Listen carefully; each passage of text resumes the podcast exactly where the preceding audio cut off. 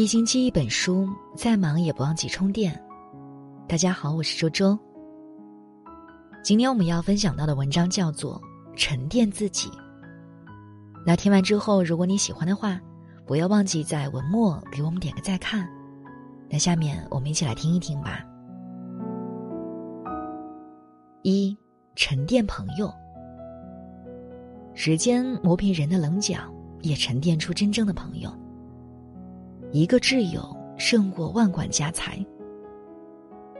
没有任何道路能通往真诚，因为真诚本身就是道路。朋友就像人民币，有真有假。假朋友在你没事的时候会经常来找你，真朋友在你有事的时候，绝不会远离你。真正的朋友不在于花言巧语，而是关键时刻拉你的那只手。那些整日围在你身边，让你有些许小欢喜的朋友，不一定是真正的朋友。二，淡定心情。走红走紫走马走灯，不如走个真人生。求全求位求金求银，不如求个好心情。淡如烟云，定如磐石，才能远离内心的喧嚣。生活有进退。输什么也不能输掉心情。人这一辈子怎么都是过，与其皱眉头，不如偷着乐。多苦少乐是人生的必然，能苦会乐是人生的坦然，化苦为乐是智者的超然。倚楼听风雨，淡看江湖路。三，播种善良。善良不是刻意为之，它是一件愉快并且自然而然的事儿。有的时候，善良就是为了心安理得。古人说：“爱出者爱返，福往者福来。”播种善良，造福人间，也就是为自己积德积福。用眼看世界，难免一叶障目；用心观世界，万物尽收于眼底。用一颗善良的心去触摸世界，一切变得生机勃勃、光彩夺目。生活五味杂陈，人生纷纷扰扰，一颗善良的心，必能将各种况味妥帖安放，把生活过成自己内心欢喜的模样。四，培养爱好。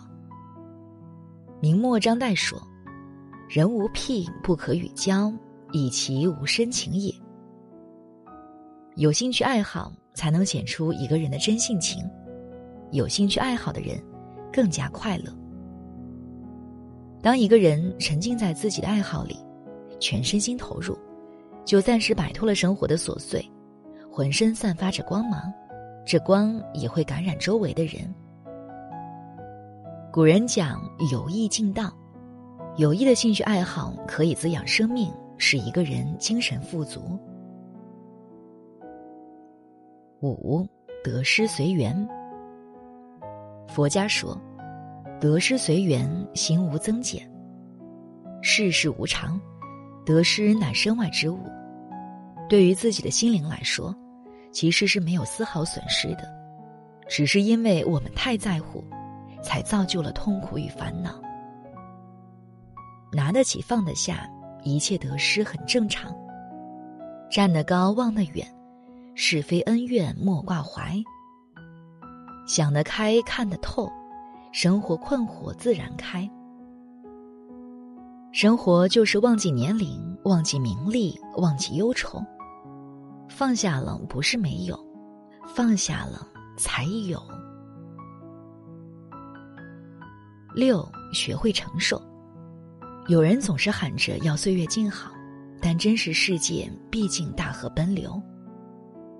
你必须不停的奔跑，才能留在原地；你必须学会承受委屈，才能抵挡人生风雨。一个成熟的人，不仅吃得了苦，也受得了委屈。谁不是一边流泪一边前行？不要轻易暴露内心脆弱，学会承受应该担当的一切。不要轻易诉说生活的狼狈，学会面对杂乱无序的现实，不要轻易向世界妥协。他让你哭，你要在坚持中让自己笑。只要我们能承担，不逃避，会珍惜，心坚强，人生就不会太苍白。七，常怀感恩。古人说：“滴水之恩，当涌泉相报。”不能报答一万，也可以报答万一；不能报答万一，也要常怀感恩之心。心怀感恩的人，内心是柔软的，世界是明亮的。感恩不仅仅是付出，也是自我情绪的愉悦。感恩过往的每一季春夏秋冬，感恩过去的每一次起伏悲喜，一切都是最好的安排。感恩挚爱亲朋，感恩万物众生，感恩此时此刻。尼采说：“感恩即灵魂上的健康。”八，勤于读书。古人说：“一日不读书，沉声其中；两日不读书，言语乏味；三日不读书，面目可憎。”杨绛说。读书不是为了拿文凭或者发财，而是成为一个有温度、懂情趣、会思考的人。从书中收获的每一处思想，都是历久弥新、坚固实用的。真正读书的人，从来都不缺少自由的灵魂，他们的心灵无需设防，却永远不会被攻陷。好了。那今天的文章呢，就和大家分享到这里了。感谢你们的守候。如果你也喜欢我们的文章，欢迎在文章的底部给我们点个再看。我是周周，明天同一时间我们不见不散。祝大家晚安，好梦。